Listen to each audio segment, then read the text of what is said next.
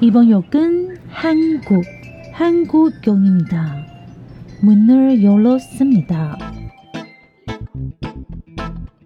欢迎收听韩国客厅在你家，我是孝珍，我是泰妍。炸鸡买了吗？啤酒带了吗？一起来聊天吧。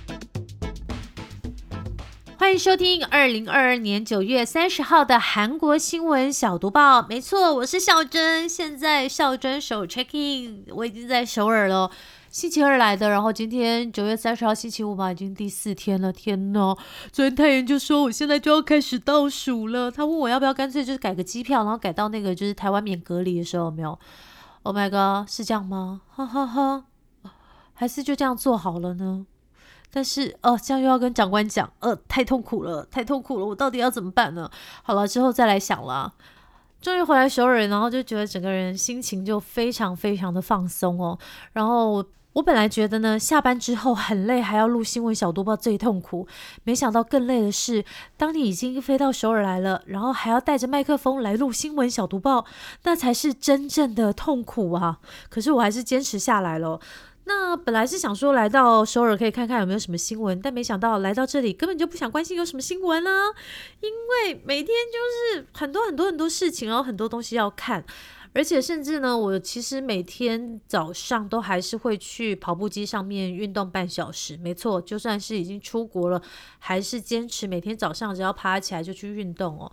但是运动的时候呢，虽然是开着新闻频道，可是其实新闻频道讲什么也没有进到我脑子里耶。可能因为我整个人就是在旅行的心情吧。啊，好了，说太多了，话不多说，还是帮大家准备了一些就是新闻小读报的内容，来听听看本周五有什么新消息呢？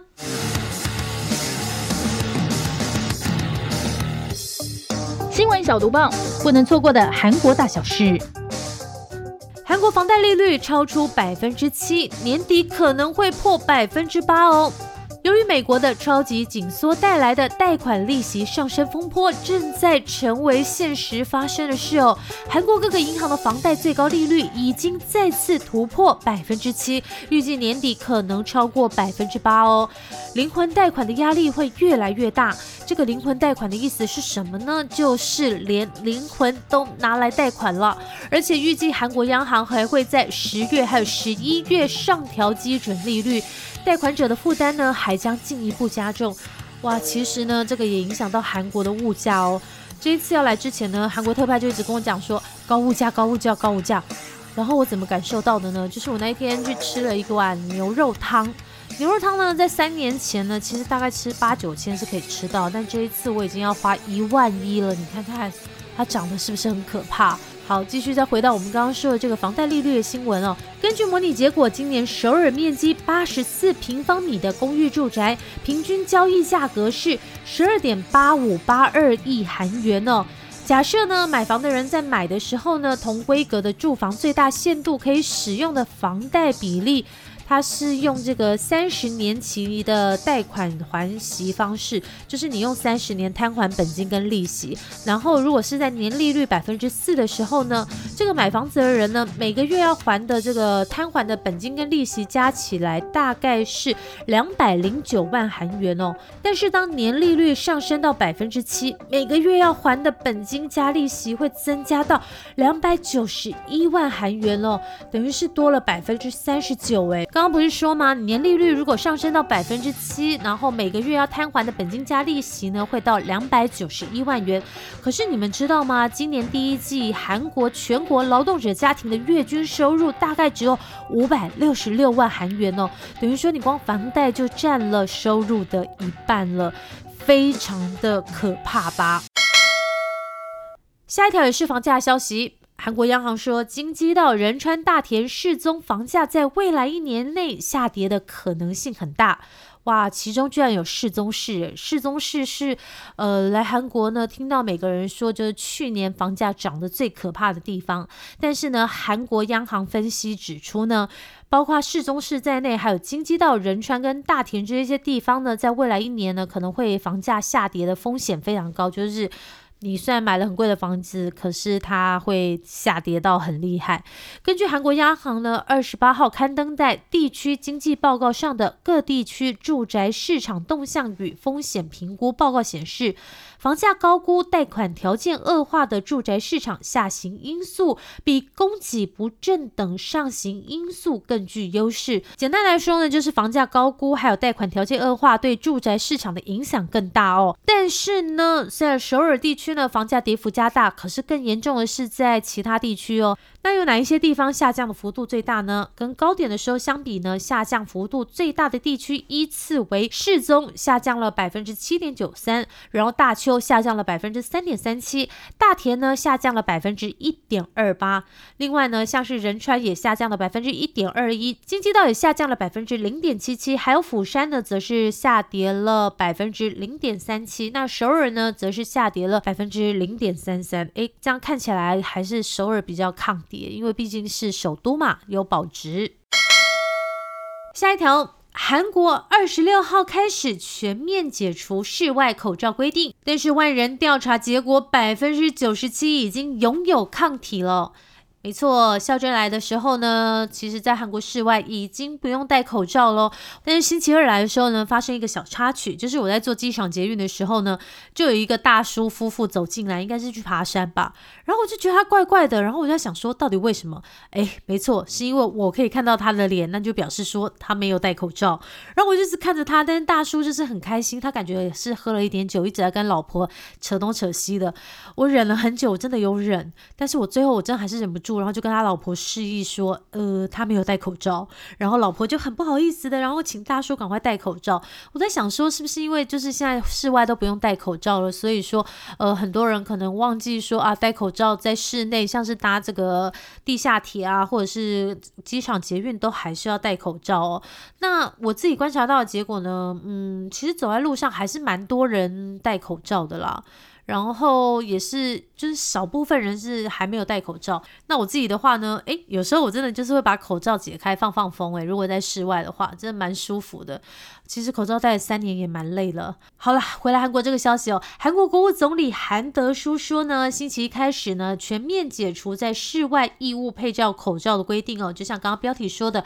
但是他也有说哦，政府有对全国大约一万人进行了抗体阳性率调查，结果显示呢，透过接种疫苗跟自然感染呢，大概目前全韩国约百分之九十七的人已经拥有抗体，而且当中呢，其实有很多人呢，他是。是自己已经有感染的，可是因为他是无症状者嘛，他根本不知道自己有感染，他还一直以为自己没有感染呢。韩德书还说呢，接下来韩国要进行长期的追踪调查，要掌握整体抗体水平的变动，持续收集数据，以便制定对策时加以参考。对，还是要提醒请大家，这场 COVID-19 的疫情呢，其实还没有结束。虽然说呢，随着这个防疫的这个限制陆续放宽哦，但是在我们的心里，大家还是要。知道疫情还没有结束，好吗？你在就是日常生活中有一些还不错的防疫习惯，还是可以继续啊。像是常常多消毒嘛，手多消毒，然后呃，在拥挤或者是你在室内的地方戴口罩，其实不止可以防止 COVID-19，也可以防止感冒哦。好，提供给大家。下一条比较政治的消息，台海有事，韩国说朝鲜半岛容易被卷入。韩国总统尹锡悦在美国有线电视新闻网，也就是 CNN，九月二十五号播出的专访中，回答到这个记者的提问的时候说，在台湾周边发生军事冲突的情况下，朝鲜，也就是韩国北边的那个朝鲜啊，挑衅的可能性可能会增加。因此呢，在这样的情况下呢，韩国跟美韩联盟在朝鲜半岛的首要任务是基于我们强而有力的防御态势，必须优先处理。朝鲜的威胁，诶，是不是有听没有懂？简单来说呢，就是驻韩美军优先的事务，应该是要处理韩国应对朝鲜的威胁，而不是台海局势，应该是这样吧？因为前几天呢，有一个前驻韩美军司令罗伯特·艾布拉姆斯说，他提到呢，如果中国进攻台湾的时候呢，驻韩美军投入的可能性后，韩国军方呢就出面做出了澄清，对此也进行了反驳，然后又对应这个尹锡悦说的话哦，我觉得我们都不是专家，但是从这个话的字面上来看的话呢，确实。时呢，韩国也会担心说，台湾这边发生事情的话，朝鲜会不会趁着这个机会就是跨过来，然后呃做一些军事的威胁？那对他们来讲呢，驻韩美军当然是保护他们一个非常重要的一个怎么讲联盟吧？那如果把驻韩美军调到台海的话，那他们怎么办呢？这也就是我们之前已经就是提过很多次的。虽然很多台湾媒体说尹学月上台以后好像比较亲美，但是大家必须注意，他对台湾的看法跟前任没有什么差别。对他们来说呢，能够在朝鲜半岛上捍卫韩国的自主跟安全性才是最重要的，就是现实主义嘛。好，那再回到这个新闻呢，呃，我们继续说，那是因为说有一个自由亚洲电台哦，在九月二十六号的时候报道，他去访问前驻韩美军司令，就是刚刚说的罗伯特先生哦。那这个时候罗伯特就说，哎，对哦，如果中国进攻台湾的话，是不是有可能投入驻韩美军呢？罗伯特就说有可能哦，然后他还说呢，在中国进攻台湾的时候呢，决定用何种兵力也是美国。简单来说呢，就是要不要调动驻韩美军，不是韩国说了算啦，是美国说了算，好不好？就算呢要把部分驻韩美军的兵力投入到台湾的这个台海局势里面，韩美同盟呢也有几种可以维持对抗朝鲜遏制力的选项。就是说，哎，虽然说我把一些驻韩美军移到台海这边来，但是没有关系，在朝朝鲜半岛上，韩美同盟还有其他应对的方式哦。但是听到这个消息之后，韩国军方马上就出来开记者会说，驻韩美军的首要任务是要遏制朝鲜的势力哦。韩国国防部副发言人文宏直他说，韩国国防部呢对民间人士身份的前驻韩美军司令的表态表明立场是不合适的，就是诶，你已经不是军人了，也不是驻韩美军，那我韩国国防部不需要去回应你这件事情啊。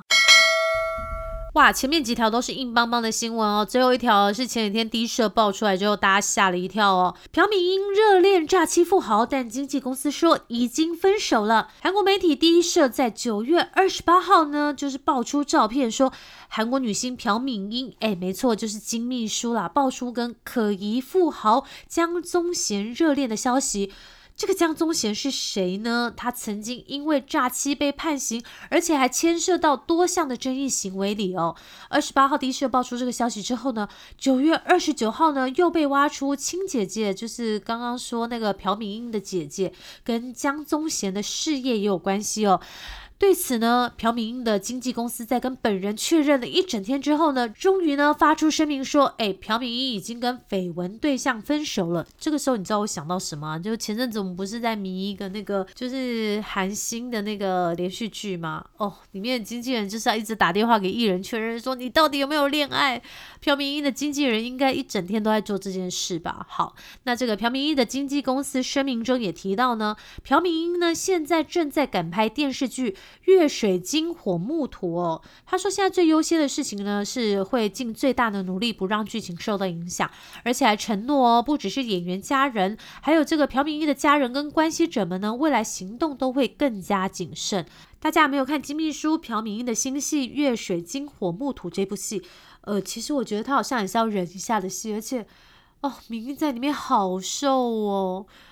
我目前呢，就是希望说他赶快演出高跟勺到底是什么神秘的角色，一直卖关子真的是快憋死我了。好了，希望回去台湾的时候呢，就已经知道说他到底是在从事什么工作。好，以上呢就是本周五的新闻小读报。太好了，下周一终于又轮到泰妍了，我可以好好的休息一下。下周一的时候呢，大家要锁定泰妍的新闻小读报。那下周三我们会上架什么特辑呢？答案就是我跟泰妍要连线哦，跟他分享一些就是诶这次来韩国的所见所闻。那大家也不要忘记锁定我们星期三的韩国客厅在你家。呃，如果想要听我们的节目呢，可以搜寻韩国新闻小读报跟韩国客厅在你家。好，就这样喽，拜拜，安妞。